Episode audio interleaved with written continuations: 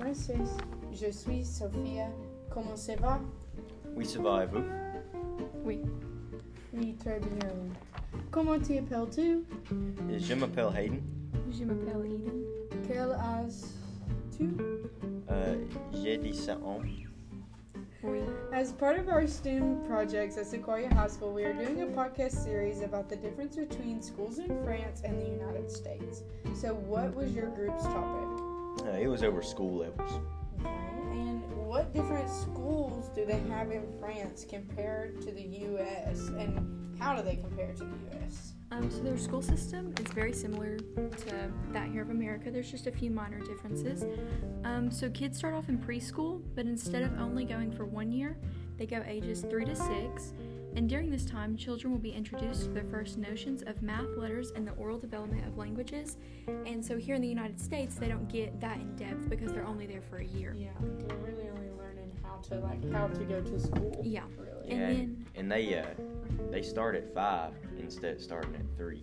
Yeah, that's crazy. They start at five here. Yeah. Um, and then they go on to primary school, which is ages 6 to 11. And their primary, primary school lasts for five years, and that's the same here in America. And then they go on to middle school, Which is uh, it's actually in in France. It's known as college. yes, and um, that's ages 11 to 15. And then they go on to high school, which is lycée. and that's ages 15 to 18. Um, but when they turn 16, they can choose to either continue their education or go ahead and join the workforce.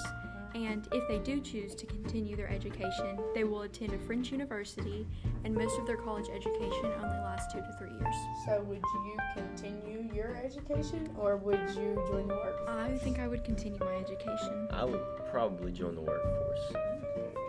So, in the United States, parents can choose to send their children to private or public schools. Can parents in France do the same? Uh, yes, parents in France can choose to either send their children to private or public schools. And like here in America, in private schools, all different schools are often combined into one building. Nice. Um, here in America, before kids can graduate high school, they must complete the ACT or the SAT. Do kids in France have to do the same, or is there like a similar test or strategy they do? Yeah, so kids um, don't take the ACT or SAT over there. They have a test called the BAC, and it's a test that it's kind of similar to the SAT and ACT. It's a little more difficult, and the French they take it very seriously, and everybody in the country takes it on the same day.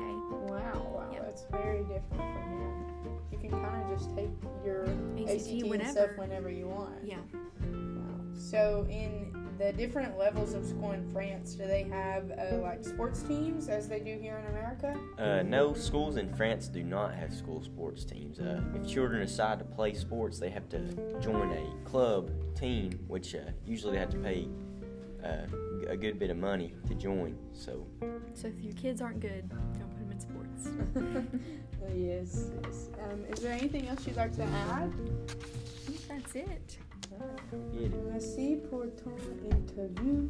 C'était très intéressant. À la prochaine. Salut, merci. Salut, merci.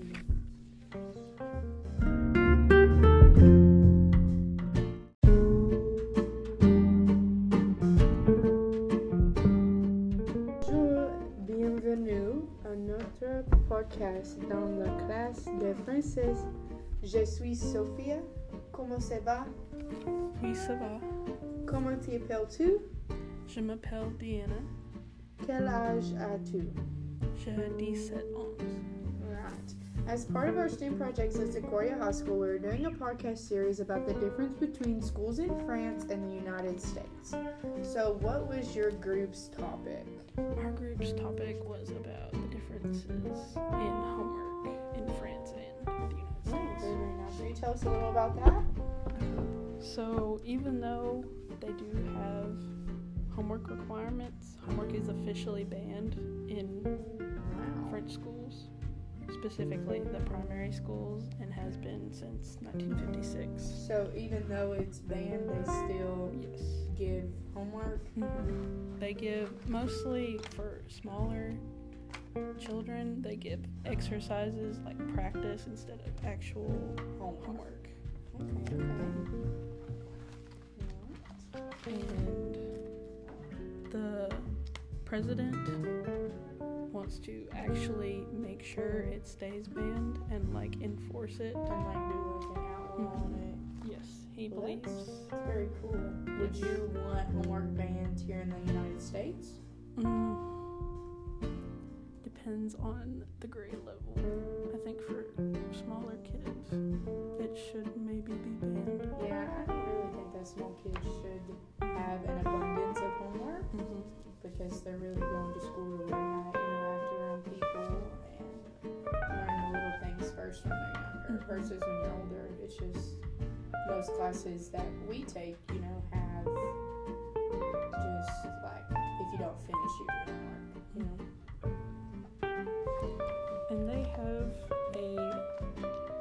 study halls in French schools, so they can help that out a little bit.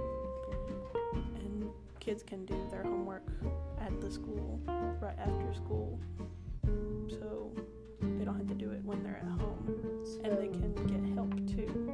So they're- have teachers and stuff there to help them with their homework. Yes, yes, they do. cool. They have two different types of study hall. One is called Etude Surveille, and the other is Etude. And what's the difference between those? The first one is more of a supervised study hall where the teachers actually help them, but they still like it's just kind of a general study hall. And the other is more of a small group, which they do have teachers in there, but it's more like a lesson instead of a study hall. Kind of like a study group Mhm. together. Yes. Is there anything else you'd like to talk about? Um, French schools aren't very advanced in technology or note taking, so they don't really have other ways of doing homework besides like worksheets and Besides things. worksheets on paper and stuff. Mhm. Because here, I mean, we have Chromebooks and like Google Classroom to where our teachers can upload work at any time, really, as long as they have internet connection. Mhm. And you can take your notes on your computer and whatnot. So, we're very fortunate for that. Yes. They also are required to bring a book and a binder to each class because they feel like it helps students memorize information better. See, here, you can kind of do whatever you want mm-hmm. as to supplies wise. They also don't use ballpoint pens or pencils. They use like fountain pens for all their writing. Wow. Mm-hmm. Well, that's an interesting fact.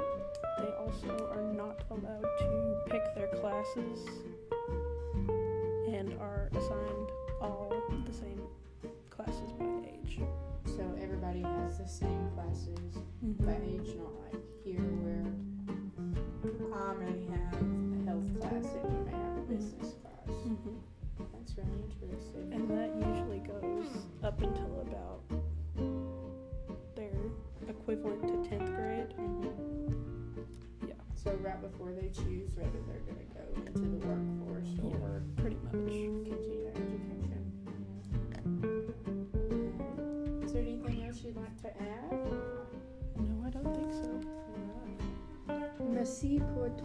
interview. C'était très intéressant. À la prochaine. Salut, merci. Merci.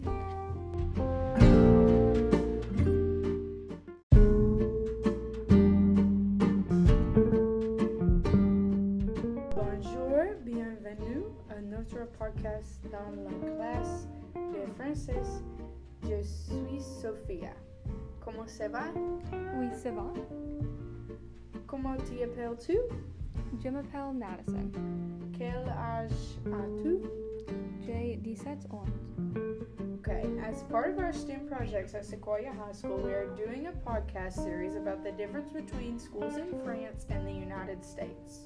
So, what was your group's topic? My group had foreign language requirements. Could you tell us a little bit about that? So many have noticed that in other countries, such as France, that their method is a lot more effective than America. So they learn their languages a lot better than us.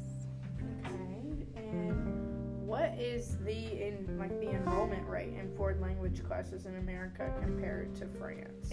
So about 92% of European students are enrolled in a foreign language, whereas about 20% of K, K through 12 American students are enrolled in a foreign language. So there's a big difference there. Uh-huh. And why is the enrollment rate in the U.S. so much lower when compared to European countries? Yes, so in European countries, foreign language requirements are nation mandated, whereas in the United States, foreign language requirements are set by the state or even sometimes their district. So it just like varies a lot Varies in the United. States. Mm-hmm. Um, so, uh, what are the most common languages taught in school? Uh, yeah, so in the American schools, the most common languages include Spanish, French, American Sign Language, and German. And in France schools, the most commonly taught languages are English, Spanish, Italian, and German.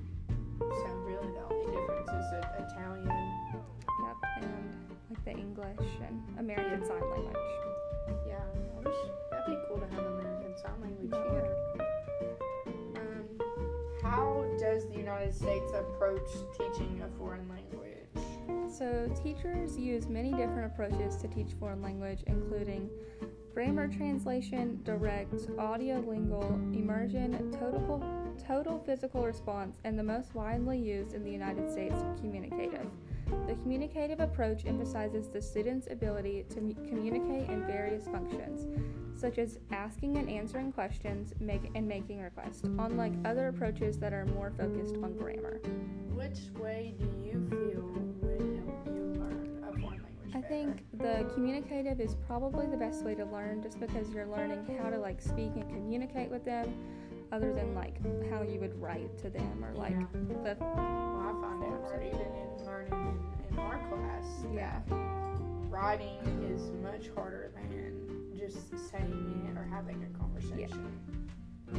Okay, and how do French schools approach teaching a foreign language? So, French students usually start learning their foreign language. It's usually English, German, or Spanish in primary school from ages 6 to 9. And then once they feel like they've mastered that and can speak it like pretty fluent, they start another language in middle or high school. And by the time they graduate, they're usually fluent in at least three languages. They're native and then two more. Wow. So, do you think if in America we started earlier learning foreign languages, that it would be easier? Because you know, when as you go, and it's already in your mind. Once you're older and you're set in your ways, it's really hard to learn a language. So, do you think if we started earlier, that that would help with our you know, communication part? Yeah, I think if we started earlier, like in primary school, like most kids would be pretty fluent in another language. Alright. Is there anything else you'd like to add? Uh, no, that's it. Merci pour ton interview. C'était très intéressant. À la prochaine. Salut, merci. Merci.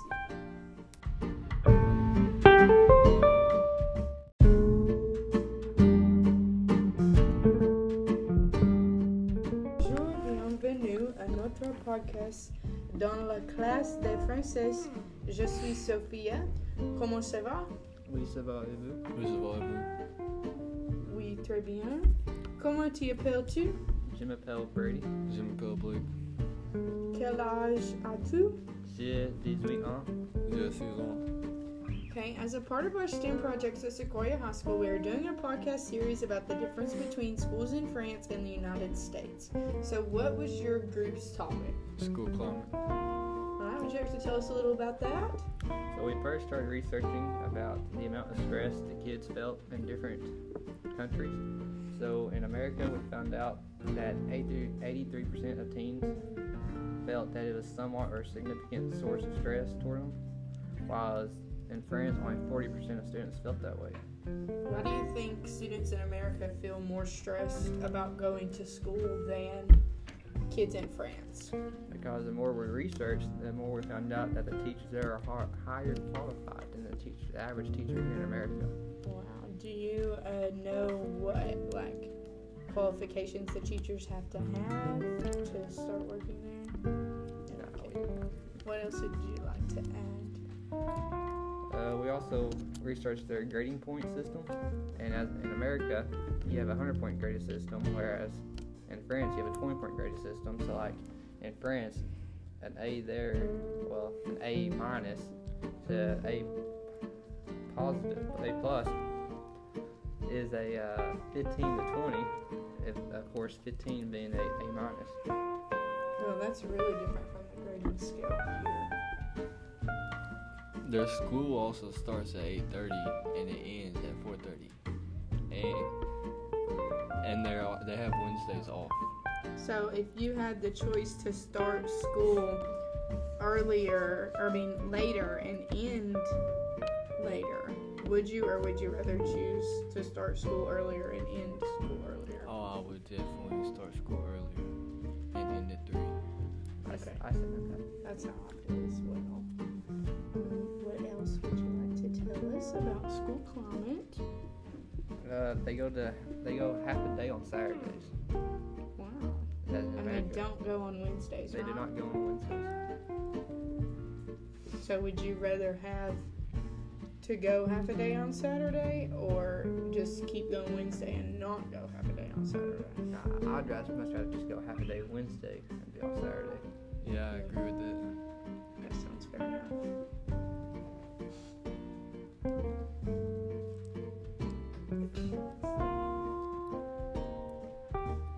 But we also started researching about the safety over there in France compared to America, and surprisingly in France, they don't have many school threats as toward America. It actually is the number, the difference is quite big, surprisingly. Well, if they were to have any, is there any kind of like common safety things that happen there? Like any tornadoes or something like that? No. I know here like, gun violence is a big, Yes. a big thing in schools. Yes, and we was researching about that.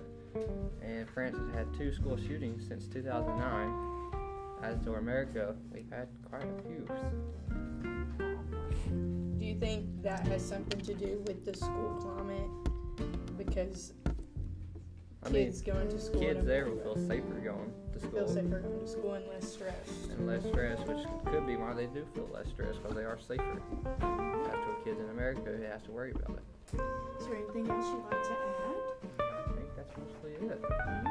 Merci pour ton interview. C'était très intéressant. À la prochaine. Salut, merci. Merci, merci.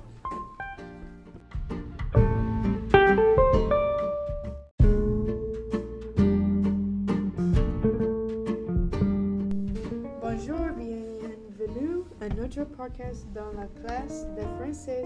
Je suis Sophia. Comment ça va? Oui, ça va. Comment t'appelles-tu? Je m'appelle Jasmine. Quel âge as-tu? J'ai six. Is it backwards? As a part of our student projects at Sequoia High School, we are doing a podcast series about the difference between schools in France and the United States. So, what was your group's topic? Graduation requirements. Would you like to tell us a little about that? Okay, so graduation, or what we think of graduation, is different in France than it is in the, United States. In the United States, we kind of have an option of what classes we take, with the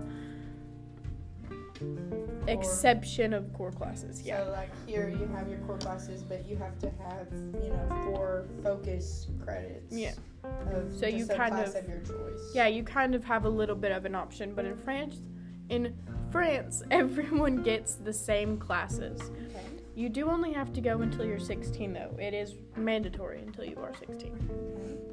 So tell us a little more about that. Um, graduation in um, France is gen- generally thought of as like passing the an exam that's commonly known as the BAC, and the only students that take the exam is people who g- plan on going into higher education, and people who plan on going directly into the workforce commonly drop out at 16 when school's no longer mandatory. Would you drop out at 16 or take the block and continue into the workforce? Um, it honestly depends on what I would want to do. I do know that higher education in France is significantly cheaper than it is in the US. The higher end of the cost is $40,000 a year, and that's like max. Like, that's the higher end. So, I would feel better about going on to higher education there than I would here. Okay. Um, is there anything else you'd like to add? Nope, I think that's all. Merci pour ton interview. C'était très intéressant. À la prochaine. Salut. Merci. Merci.